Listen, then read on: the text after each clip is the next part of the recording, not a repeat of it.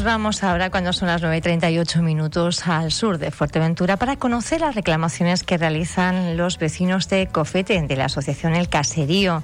Piden que se reconozca el poblado y recuerdan que el asentamiento es muy anterior a Morrojable. Saludamos ya a una de las integrantes de la Asociación Vecinal. Bienvenida, Díaz. Buenos días, bienvenida.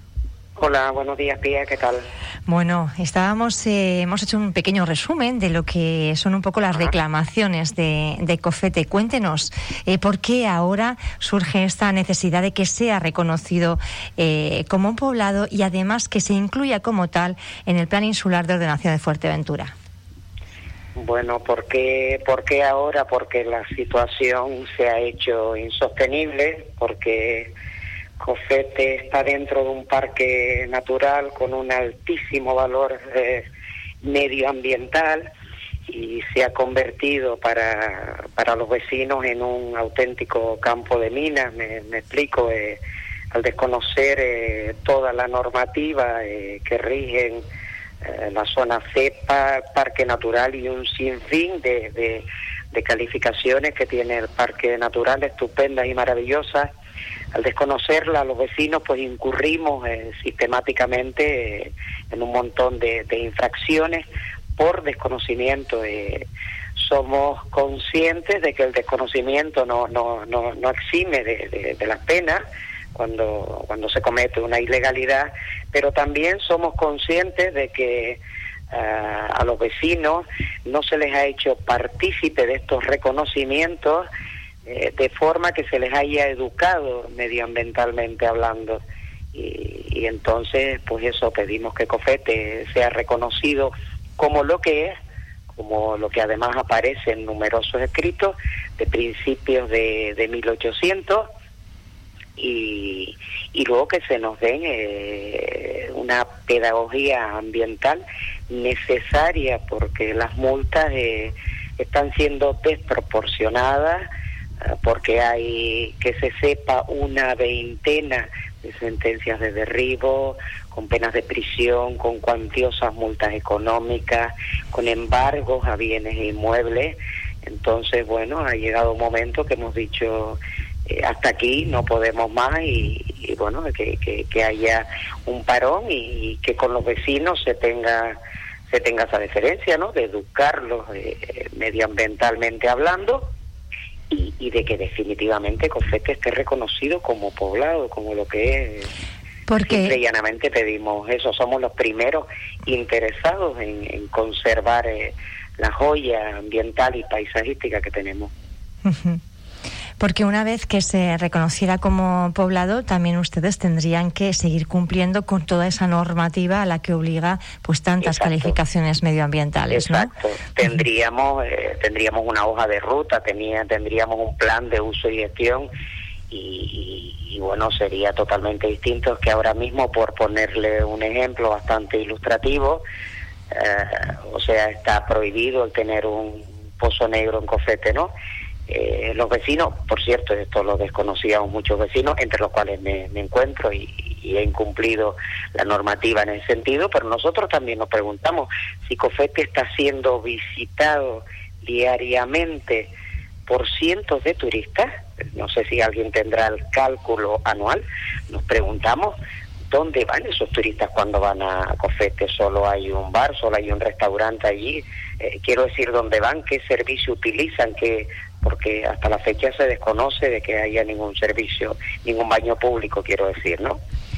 Eh, haciendo estas apreciaciones, también quiero decir que ya tuvimos una reunión con, con las autoridades locales y, del Cabildo, eh, los instamos para una reunión, la respuesta fue casi inmediata, vinieron bastantes agentes y se comprometieron, eh, la verdad que nos sorprendió muchísimo a a eso a que Cofete sea reconocido como poblado dentro del PIOF y a empezar a trabajar eh, codo con codo para salir de, del atolladero legal en el que nos vemos envueltos. Quería dejar esto claro porque En fin, esto es un problema que viene arrastrándose desde hace muchísimos años y no me gustaría que el problema recayera en alguien que acaba de, llegar. Ni me gustaría ni justo, ¿no? No es cuestión de gusto tampoco. Usted destaca entonces la predisposición tanto del ayuntamiento Exacto, de la pronta respuesta y la predisposición ahora. Como Lógicamente vamos a estar eh, vigilantes, vamos a estar expectantes y, y pendientes, ¿no? Es uno de los objetivos. Además, recuerdan que, que, ese poblado es muy anterior incluso a Morrojable. Me parece que habría más de 200 años de diferencia. Bienvenida. Tiene, más de 200 años el poblado de, Cofete. No, más de 200 no, porque el centenario de, de Morrojable se celebró ahora unos 20 años, creo recordar, no, no, no estoy muy puesta en la fecha, pero sí sé que Cofete, Cofete aparece en los escritos desde el 1800 y reconocen abiertamente que tiene más antigüedad, pero no, no, no se ha adaptado hasta la fecha, ¿no? Esa es otra de las carencias que tenemos, que, que bueno, la, la historia nuestra, pues no, no nos hemos encargado de, de, recogerla y y eso sería bonito porque haciendo hablando con ustedes y hablando ustedes con sus con sus padres y con lo que recuerdan pues de la época de sus abuelos, eh, bueno tienen todavía bastante claro y fresquito en la memoria eh, cómo cómo fue eh, aquel cambio, ¿no? Cómo empezó esa decadencia que llevó a muchos de los vecinos y vecinas a abandonar el que quieren que sea el poblado, marchar a Morrojable y tiene mucho que ver con un personaje, bueno pues que suscita muchas leyendas, ¿no? Estamos hablando de Como hacía yo referencia en el editorial esta mañana. ¿Y qué es lo que recuerdan ustedes, bienvenida, o su madre en este, en este caso? Lo que recuerdan, lo que recuerdan los mayores y lo que nos han transmitido a, a los jóvenes o a los que tenemos ya cierta edad, pero no, no la de ellos, es que en el poblado se vivía eh, con las carencias propias de, de la época, ¿no? Había estaban instalados en, en, una hambruna que era generalizada en todo el país, pero subsistían subsistían con, con, con el cultivo de, de, secano, ¿no? De, cebada, de trigo, y, y, con la ganadería, que ha sido fundamental y ahora está tan denostada, ¿no? Eh, fundamental en, el desarrollo de, Canarias, pero subsistían. Y, y bueno, llegó, llegó este señor, eh, del cual algunos aún eh, guardan el síndrome de, Estocolmo, ¿no? Porque dicen que no, que no fue tan malo, pero la realidad, la realidad es que amparado por el régimen, uh, les dijo a los vecinos de Cofete lo que tenían que comer y al precio que tenían que pagarlo. Esto es, si un vecino de Cofete tenía pues 10 cabras, uh, la producción de esas 10 cabras recaía íntegramente en el señor Gustavo Winter y se le dejaba a la familia eh, los gustos incluso por debajo para subsistir. O sea, llegó y se convirtió un poco en un ya la economía era precaria en aquella época, imagínese luego en esas condiciones. Esa es la verdad, esa es la verdad. Y cuando alguien uh, no, no, no asentía eh, de buen agrado, pues ahí estaba eh, el cuerpo de, de, seguridad del régimen para hacer que se cumpliesen todas y cada una de las peticiones de este señor y, insisto, ¿no? Al contrario de lo que leo por ahí, por cierto, me hace muchísimo daño porque mi, mi, familia vivió en Cofete. Al contrario de, de, lo que se dice por ahí, con este hombre no llegó absolutamente nada. Con este hombre se, se instauró un ordeno y mando eh, que ya era propio, insisto, en la época, pero con este señor pues se, agravó aún más. Y ahí empezó la decadencia de Cofete, ahí empezaron los vecinos a abandonarlo progresivamente. Decía usted que, que, no está, no hay nada de esto escrito. Bienvenida. ¿No ha pensado usted que sé que le gusta el, tema de la historia y que bucea por ahí? que lo he documentar todo esto. He pensado incluso instar a, a las instituciones eh, porque claro, eh, son las que deben de, velar también, lo que pasa es que uno tiene que estar detrás, ¿no? Eh, para que esto se, se reconozca tal y como fue, ¿no? Porque se, hay historias escritas, efectivamente hay historias escritas, pero historias escritas por los vencedores, ¿no? Que es lo que pasa en muchos casos. los vencidos nunca nunca han tenido nunca han tenido voz, ¿no? Y, y sí, me da muchísima pena, me da muchísima pena, muchísima lástima eh, que, no se reconozca la verdad, no, no, no digo nada, sino que no se reconozca la verdad y que no se repare el daño. A mí personalmente, eh, es un lugar de, referencia y especialmente el chalet, ¿no? Por todo lo que, por todo lo que envuelve.